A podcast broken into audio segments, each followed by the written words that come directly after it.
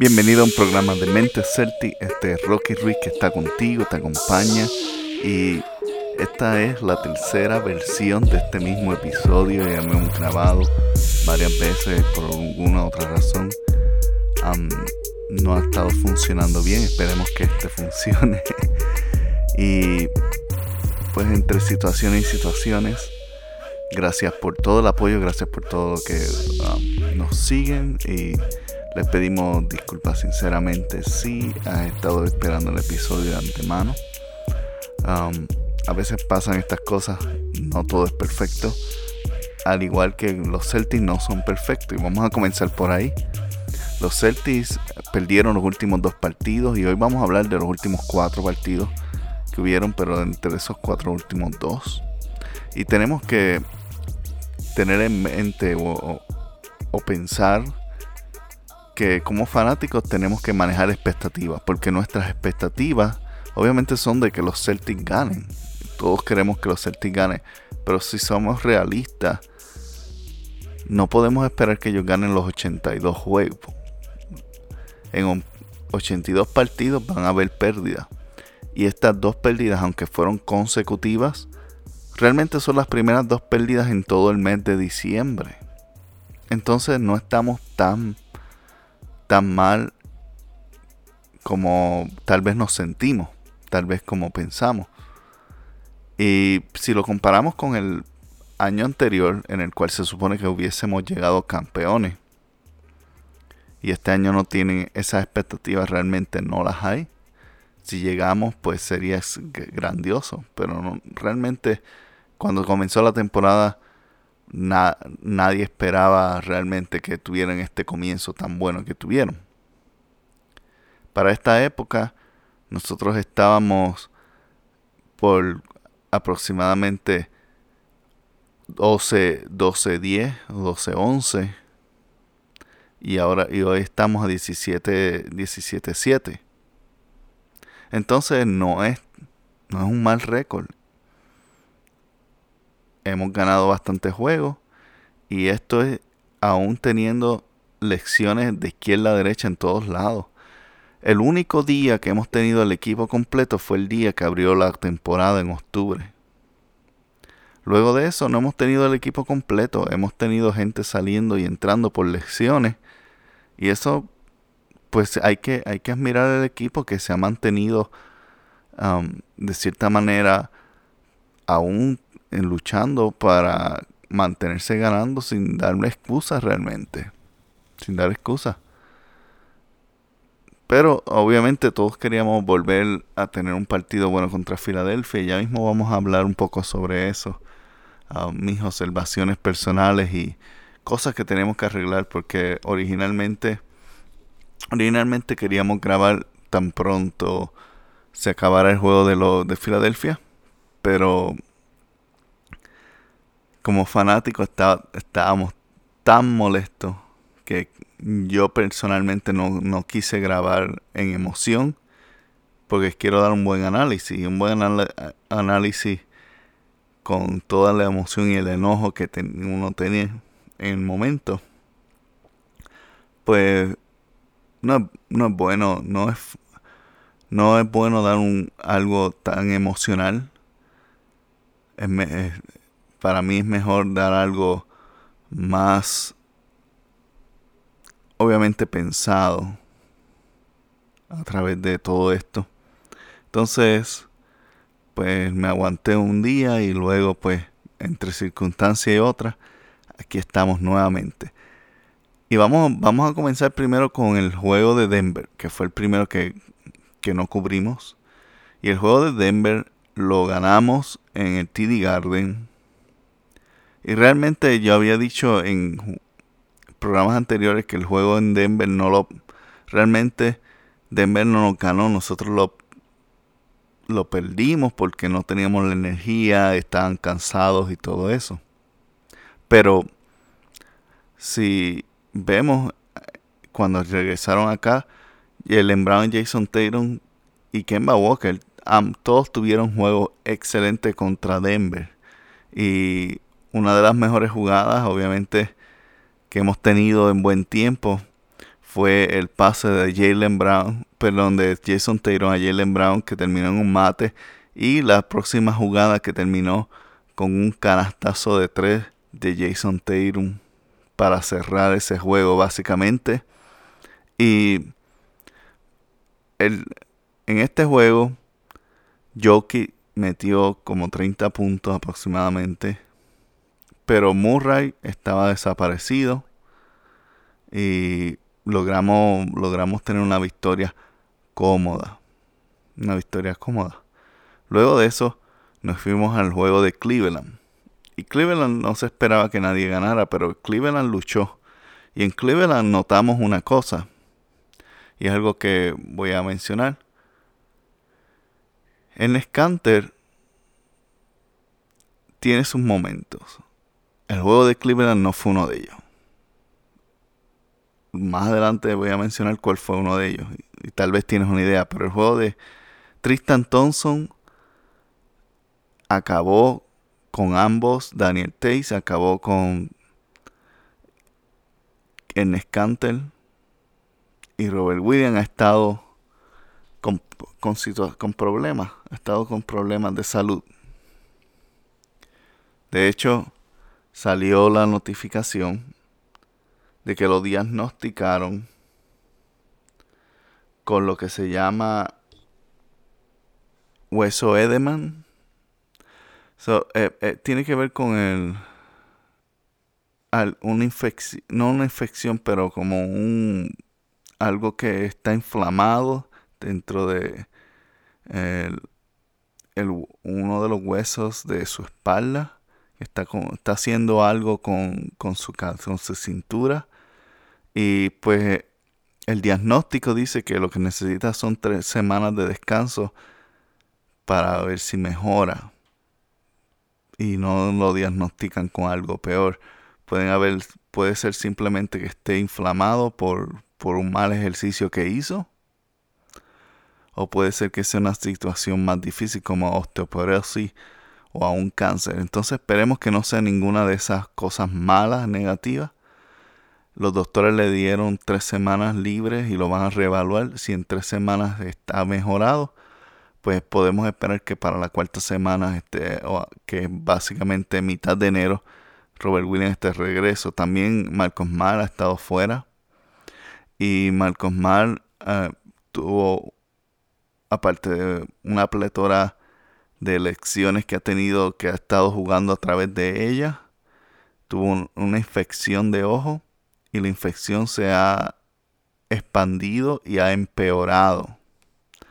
Entonces, mm, tal vez Marcos Mal no lo podemos esperar si todo sale bien, al menos hasta la próxima semana. Lo bueno es que no hemos tenido muchos juegos recientemente y lo que nos queda por delante Dallas y tenemos otro partido el viernes. Entonces no hay, no hay mucho que, que viene que, creo que es Charlotte que jugamos. No, entonces no hay, no hay mucho que viene por delante. Marcos Mar puede tomarse su tiempo. Pero eh, eh, es un problema y es triste que, que sea esto con lo que estamos pasando, que constantemente alguien está fuera del alineamiento y Brad Steven no ha tenido la oportunidad de crear un alineamiento consistente aún. Y esto, esto afecta porque para crear roles hay que tener repetición y para crear costumbres y no han podido porque no han tenido un equipo consistente en este momento. Bueno, volviendo al juego de Cleveland. El juego de Cleveland realmente fue el regreso de Gordon Hayward, primero que nada. Que nadie se esperaba que regresara tan temprano. Habían rumores, pero regresó regresó, jugó un partido decente, 14 puntos y buen movimiento de balón se, se arregló, pero con todo eso habían hay lapsos que la defensa ha, estado y ha estado esto es algo bastante común en estas últimas pasadas semanas que la defensa ha estado bien floja como que no quieren hacer nada y las rotaciones lentas y se pierden y dejan tiradores abiertos. Y este fue el caso de, de Cleveland. Dejaron jugadores abiertos y Tristan Thompson y cualquiera que entraba, Garland, estaban tomando rebotes y, ofensivos. Eh, que, que realmente es cuestión de, de completar la posesión. Si estás defendiendo, tú no completas la posesión hasta que tengas el rebote ofensivo. Eso es cuestión de, de, completar la posesión que estás defendiendo. Porque lo que pasa es que cada vez que hay un rebote ofensivo, se abre una oportunidad abierta para anotar y mientras más tiros tienen, más van a meter. Entonces no, no nos extrañemos que Cleveland se mantuvo tan pegado en el juego. Si Cleveland tuvo doble dígito en rebotes, creo que fueron 18, 20. Algo ridículo. Y obviamente eso trae el tema, ah, necesitamos gente grande. Y ya mismo voy a contestar porque eso fue una de las preguntas que me dejaron en línea. Pero ¿realmente necesitamos alguien grande? ¿O necesitamos que los nuestros jueguen grande? En otras palabras, que pongan un poco más de esfuerzo. Ellos simplemente no, cuando quieren poner esfuerzo, lo ponen y nos vemos demasiado dominantes. Cuando nos quieren ver, no ponen esfuerzo, cualquiera, hasta Cleveland que no ha ganado a nadie, se ve competitivo contra nosotros. Y tuvo que, luego de que teníamos una ventaja de 20 puntos, sobre 20 puntos, Brad puso la banca con Jalen Brown y la ventaja se evaporó en unos minutos. Y Brad tuvo que volver, que le pensaba darle el resto de la noche a Kemba libre, tuvo que meterlo de nuevo y Kemba tuvo que meter tres canastos corridos de tres para poner el juego fuera del alcance de Cleveland. Innecesario, pero sucedió. Luego de eso nos vamos a Indiana. Y en Indiana empezamos contrario a lo que hemos estado empezando. Hemos tenido muchos juegos que empezamos lento y vamos acelerando hasta que el cuarto cuarto avanzamos. En este, que fue el mismo caso de Filadelfia también, empezamos adelante, empezamos dictando nuestro paso, lo que queríamos hacer, que Walker destruyéndolos a, a Indiana y a Filadelfia en las primeras mitad. En la segunda mitad cambia la defensa a defender a Kemba Gordon no recibe el balón mucho. Y Jason Taylor y Jalen Brown empiezan a hacer sus jugadas de insolación y a forzar jugadas y perdemos. Jason Taylor tuvo horrible este Nobel contra Filadelfia, contra um, Indiana. Contra Filadelfia forzando jugadas innecesarias. Y el coach, Brad Steven, dejándolos que hagan lo que quieran. Pasó dos noches consecutivas. Y digo, esperemos que las prácticas hayan arreglado algo, pero vimos en esos dos partidos, ambos Jalen y Jason retrocedieron al estilo de juego del año pasado. y ellos se veían muy dominantes, pero han tenido ese, este problema de lapso en el cual no saben qué hacer. En el cual lo que único que quieren hacer es forzar la jugada. A tratar de, no sé, impresionar o llegar sus números. Y una de las cosas, pues, que hay que estar pendiente es que Jason Tatum ha admitido que su objetivo este año es llegar a hacer el juego de estrella y promediar 20 puntos. Y cuando no lo tiene, no, empieza a forzarlo porque quiere llegar a sus números. Contra Filadelfia tiró 28% de, de, field goal de tiro en el de campo. Eso no sirve. Tú puedes decir, ah, Jason Taylor metió 15 puntos. 15 puntos, pero tirando para 45. Cuando esas posesiones las pudo haber utilizado alguien más y hubiésemos ganado por 10, por 15 puntos. Pero no. Porque somos estrellas y tenemos el, eso de que queremos llegar y ser reconocidos, pues vamos a tener el, el, juego como nuestro rehén y hacerlo hasta que salgan mis números. Entonces compartimos. Y no, no funciona. No funciona así. Jason Taylor y Jalen Brown. El juego de Denver, excelente.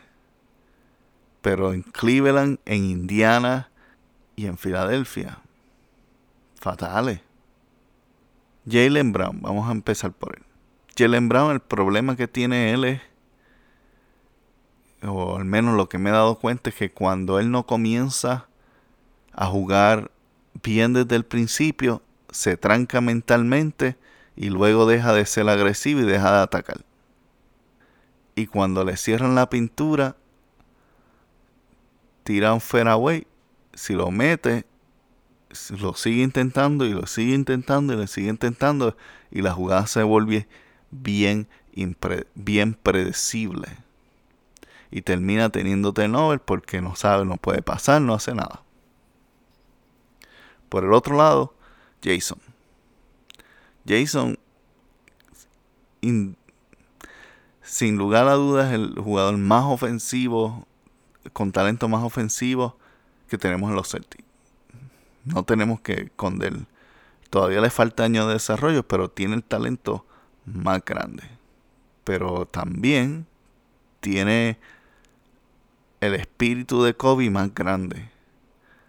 En vez, ha, tomado recientemente, en vez de buscar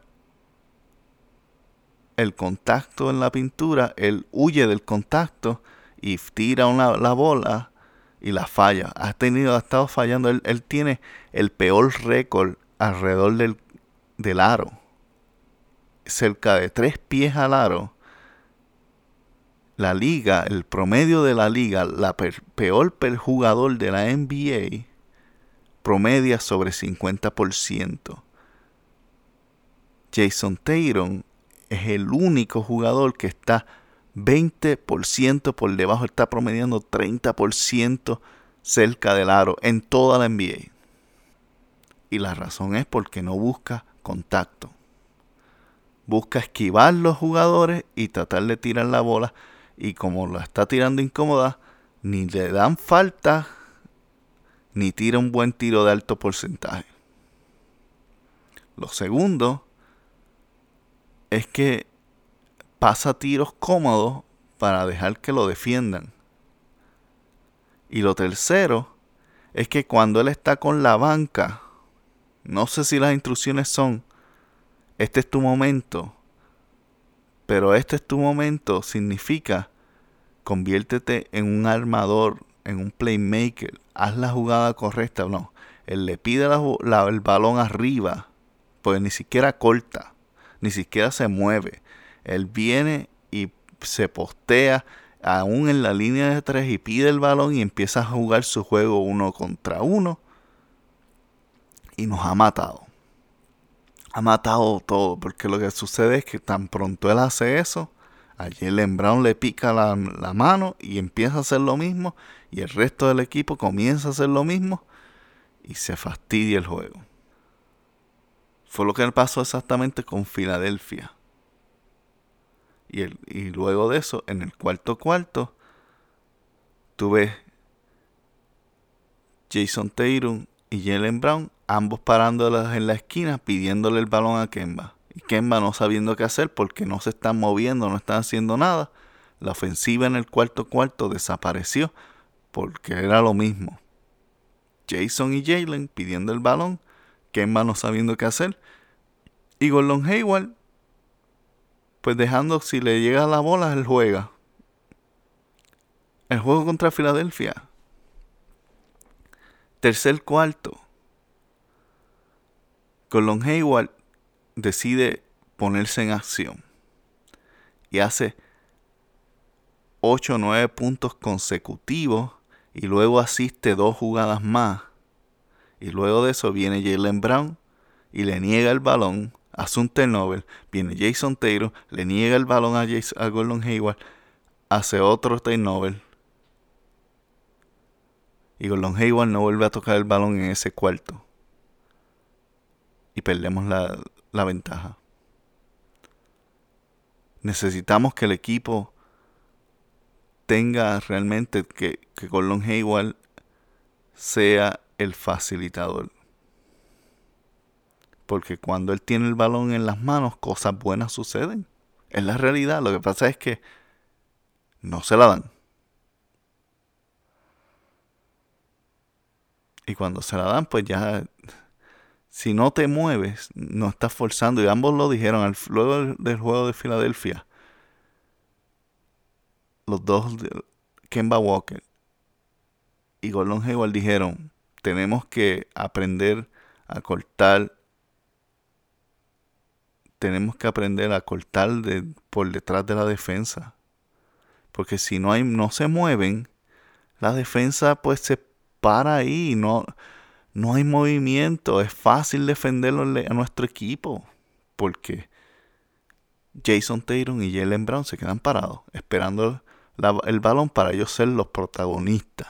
Irse uno contra uno, hacer su jugada de NBA 2K con el fairway. Mira, olvídate de eso. Vamos a jugar baloncesto lindo. Si tú te mueves, el balón te va a llegar en una mejor posición y va a estar abierto para hacer una segunda y tercera jugada, porque tampoco es para que cuando tomas el balón la tires. Si estás abierto y estás cómodo, déjala ir.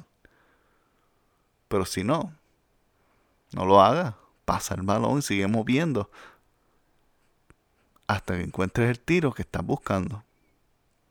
Pero, como son tan predecibles, ¿qué se puede hacer? Ahora, había dicho que Canter tuvo problemas contra Cleveland. No fue el caso contra Filadelfia. Contra Filadelfia jugó excelente juego. Él y Daniel Takes fueron las estrellas de ese juego. El resto del equipo estaba asustado. No sé qué es lo que ha pasado este año, pero en ambos partidos contra Filadelfia, nuestro núcleo se ha, se ha visto asustado, tentativo, como que no saben qué hacer. Especialmente, nuevamente voy a mencionarlo, Jason Taylor y Jalen Brown han sido los principales de esto. Se ven asustados. Y como están asustados, empiezan a hacer jugadas que están fuera de la ofensiva, fuera del, ritmo del juego. Y jalan a todo el equipo con ellos.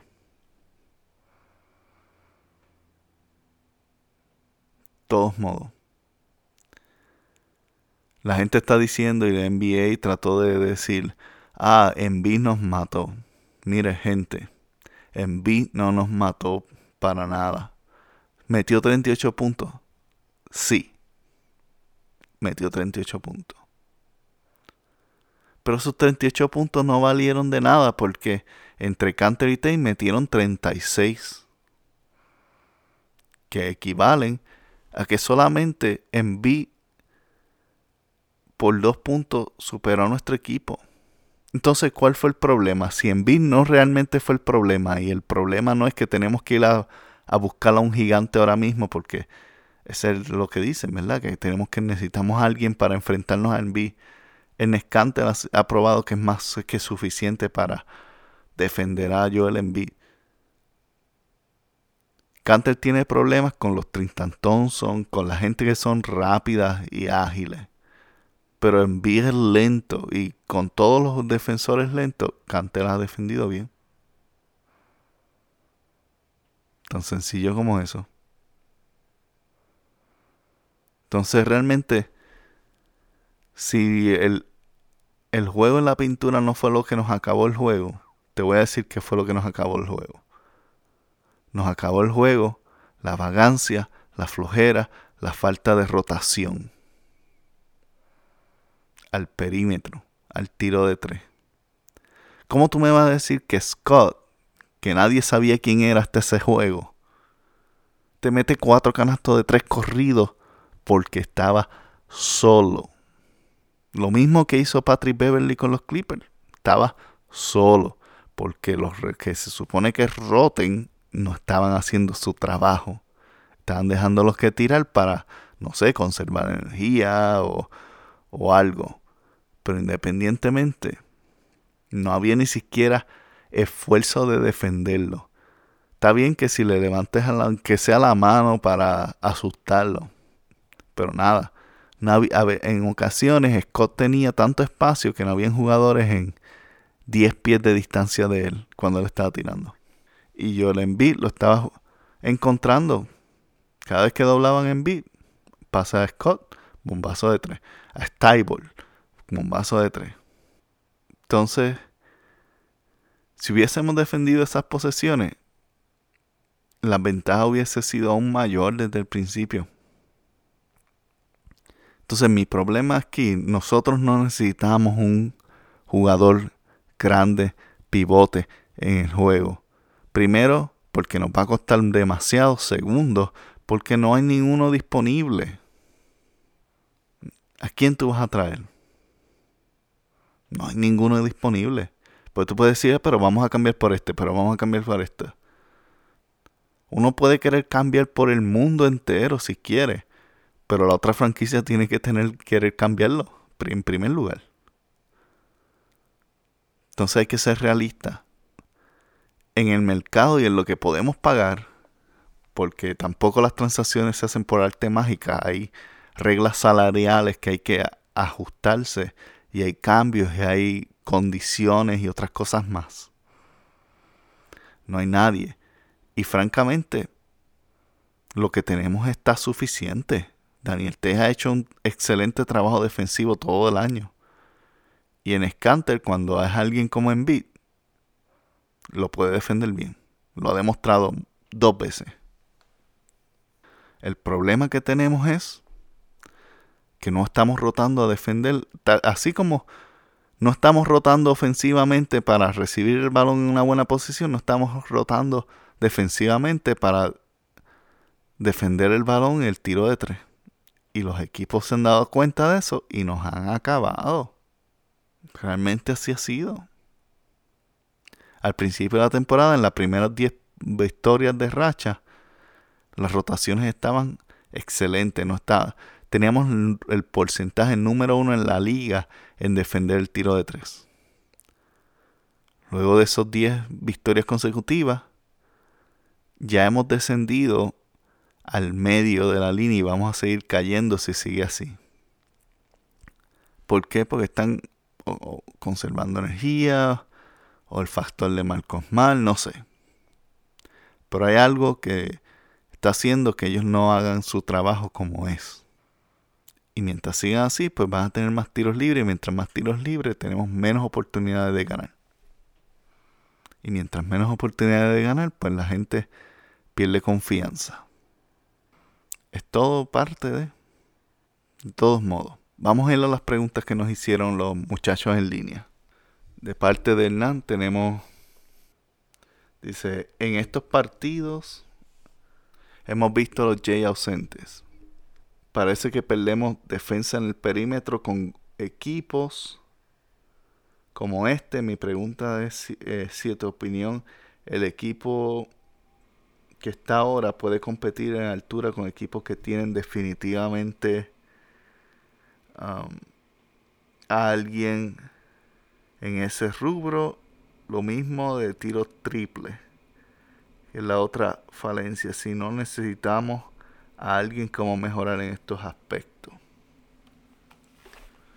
Um, creo que eso era lo que estaba hablando antes de leer la pregunta. Nuestro problema básicamente es la defensa en el perímetro. La defensa en el tiro en el tiro de tres. No, no necesitamos a alguien más para defender. Necesitamos que los jugadores que tenemos que son capaces de defender hagan su trabajo. Tan sencillo como eso. Y de vez en cuando, cuando los J desaparezcan, pues necesitamos que Kemba Walker y Gordon Hayward tomen el control y el mando, porque claramente Brad no les va a decir nada. Que es otra cosa. Me gustaría y sigo pidiendo que Brad sea más asertivo. Brad le dijo en medio del juego de Filadelfia tenemos que aumentar a otro nivel. Y Gordon Hayward empezó a se activó y luego eso resonó en que ah bueno ya Gordon metió sus puntos me toca a mí. No si él está yendo vamos a jugar con él. Si Kemba está eh, caliente pues vamos a jugar con Kemba. Si Jason está caliente vamos a jugar con Jason. Si Brown está matando pues vamos a jugar con Brown pero esto de que es tu turno, es mi turno ahora, para yo llegar a promediar mis, 20 puntos o lo que sea para que me nombren a estrella, no te va a funcionar. Entonces no necesitamos a alguien o a nadie más, necesitamos que los que están jueguen con el interés de jugar, jueguen con el deseo de ganar.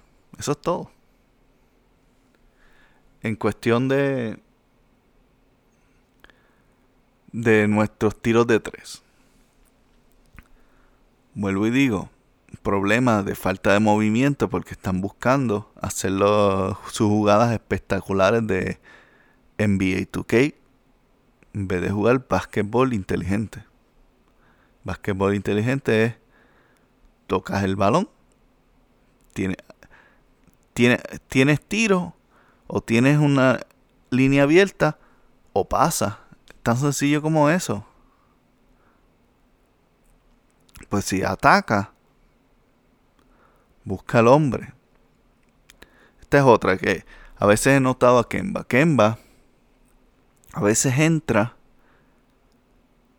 y deja al oponente desorientado y en vez de subir hacia arriba la saca hacia afuera y el que está afuera le lee la jugada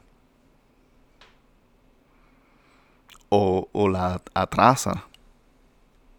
Entonces, si tú te fuiste por la línea y tienes la línea directa al, al canasto, tírala. Ya te fuiste.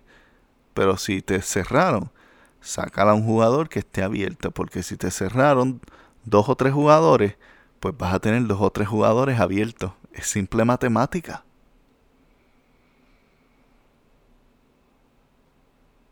Para tener mejor tiro de tres, no es que no tengamos el talento. El año pasado éramos uno de los mejores tiradores. Eh, en los años pasados, múltiples. No simplemente el año pasado, en los años anteriores, desde el tiempo de Isaías Thomas, los equipos de Brad siempre han sido buenos tirando de tres. El secreto no es que tengan, tenían buenos tiradores de tres, porque Jay Crowder no es un buen tirador de tres.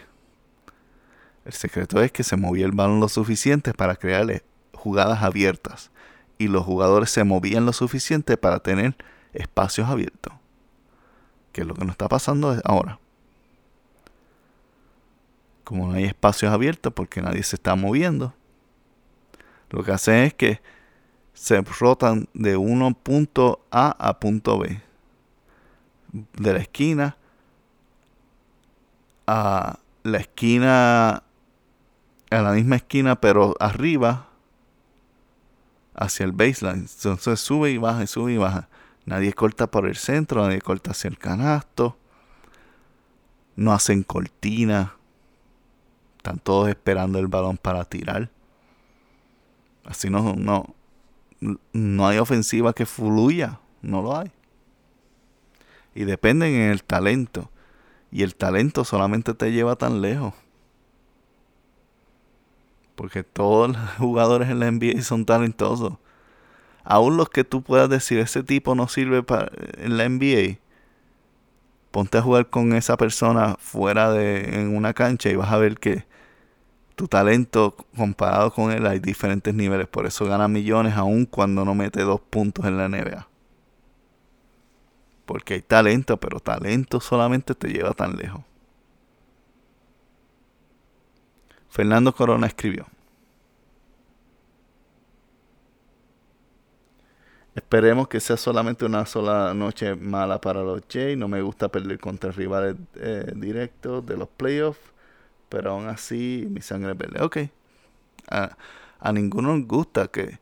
Y especialmente esta, esta pérdida contra Filadelfia es mucho más difícil de manejar en el sentido de que si en algún momento necesitamos eh, competir por posición en los playoffs, está lo que se llama el tiebreaker, en otras palabras, el, roto, el rompe de empate, que lo que hace es que decide quién va a estar, quién va a tener ventaja de, de hogar contra ventaja de visitantes. Y hasta el momento Filadelfia tiene dos victorias ya. Con una más aseguran que no importa qué partido juguemos, a menos que lleguemos primer lugar, y no dudo que vaya a pasar porque Milwaukee no lo vamos a alcanzar, le va a dar la preferencia a Filadelfia. ¿Por qué? Porque nos vencieron. Y ahora Boston tiene que ganar los próximos dos partidos contra Filadelfia si quiere al menos, al menos, tener ventaja de jugar en TD Garden cuatro partidos en vez de tres. Will Santiago dice, el equipo se ha visto sin ánimo en los últimos partidos. Precisamente. Lo que sucede es que cuando tú tienes un jugador que se convierte en alguien que juega, está jugando para sí solamente. Jason Taylor y Jalen Brown nuevamente. A ti se te quitan las ganas de jugar. Pierdes el ánimo. Se vuelve más difícil. Todo. Porque no hay un ritmo. Hay un jugador jugando para sí. Y ya. Y eso saca a todo el mundo. Saca a todo el mundo. Y no digo, no estoy hablando de que vamos a deshacernos de Jalen Brown o Jason Taylor. No. Ellos son nuestro futuro, y lo digo, son nuestro futuro. Pero necesitamos que para que también sean nuestro presente, ajusten su juego a, a, a un juego de equipo. Y esto es falta de madurez realmente.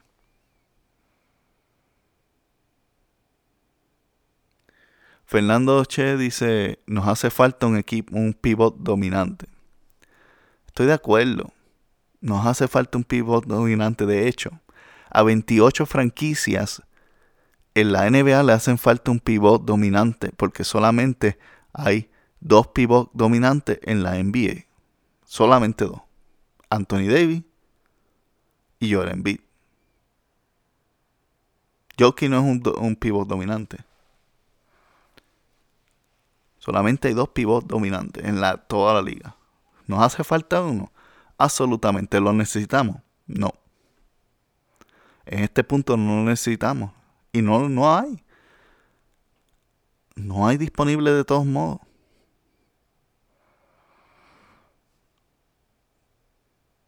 Entonces, nada, nada que podemos hacer. Creo que eso va con la próxima pregunta de Gerald Vázquez.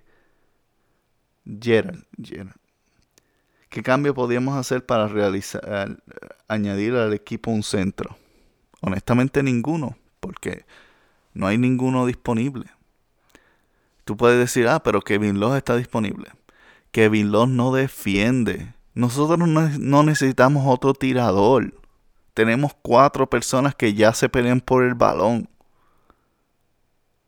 Aún, mira, aún si tú quisieras traer a Kevin Love, que es el peor contrato que existe en la NBA y quieres dañar la franquicia por los próximos cuatro años teniendo un salario que no sirve, aún si quieres hacer eso, Kevin Love no defiende.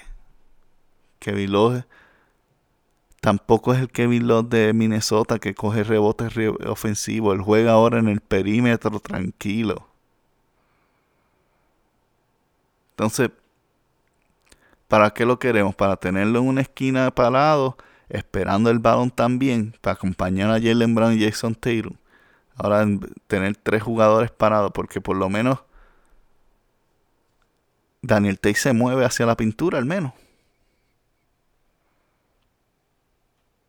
Y Canter al menos cuando coge rebote remata. Y son dos puntos al menos asegurados en segundas oportunidades.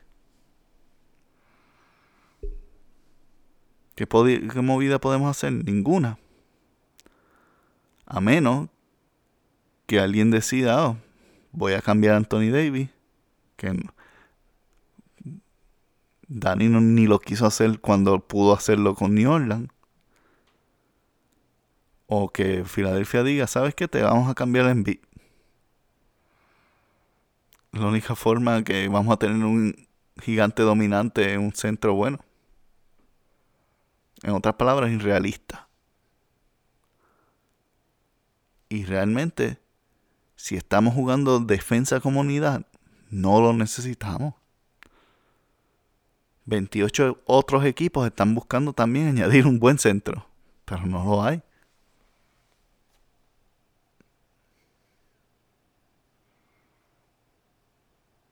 Él dice, ¿cómo adquirimos un buen centro sin tocar a Gordon Hayward, Tatum, Brown o Kemba? Y utilizando el pick de Memphis. No hay forma. Bueno, primero que nada no podemos tocar, tocar a Brown. por, por la situación de su contrato. Segundo, cambiar a Tatum sería estúpido porque su contrato todavía está de novato por un año más. Con Long Hayward, su contrato tiene una cláusula que lo aumenta 15% en cambio. En otras palabras, tiene que cambiar 40 millones en vez de 35. ¿Y qué equipo va a querer 40 millones? Es más, es, peor para nosotros porque tenemos que salir de más jugadores para crear espacio. No funciona. Tú puedes decir, combinamos a Daniel Tays y a Enes Los dos combinados son 5 y 5 son 10 millones en salario. ¿Y qué vas a hacer con eso? ¿Qué, jugador, qué centro dominante cuesta 10 millones? Que sea lo suficiente bueno para tú perder todo tu centro, básicamente. Porque Taco no está listo para la NBA. Robert Williams está pasando esa situación que quién sabe si, si juegue el resto de la temporada. Si algo negativo realmente está pasándole.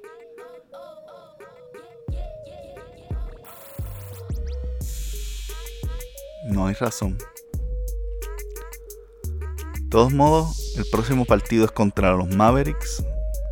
Y Dallas sufrió una, una baja con la lección de Luca. Aunque con todo y eso lograron dominar a Milwaukee y le quitaron la racha de 18 victorias. Me gustaría que Luca estuviera porque a mí en lo personal yo prefiero enfrentar al equipo al 100% para que cuando le ganemos no tengan excusa. Pero ahora Luca no está. Y esperemos que nuestro equipo no venga relajado pensando que esto va a ser un paseo por el parque. Porque no lo es. Dada es un tremendo equipo. Con o sin Luca.